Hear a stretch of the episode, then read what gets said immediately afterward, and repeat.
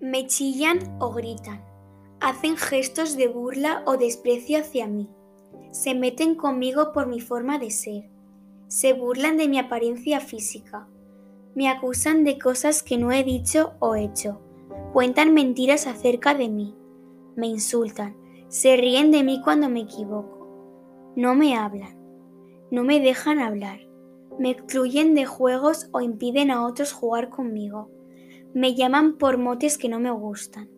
No me dejan jugar con ellos. Me amenazan con pegarme. Me empujan, zarandean o avasallan. Me odian sin razón. Me pegan collejas, patadas, puñetazos. Abusan de mí físicamente.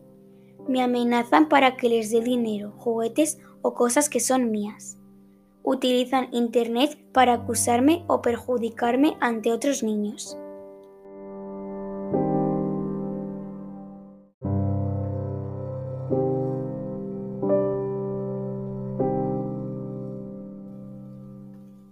Muy probablemente estas conductas han pasado desapercibidas como padres y madres respecto a nuestros hijos, pero si le ocurren con frecuencia las situaciones anteriormente mencionadas u otras situaciones similares, es muy probable que tu hijo o tu hija sean víctimas de una situación de acoso y violencia escolar conocidas como bullying.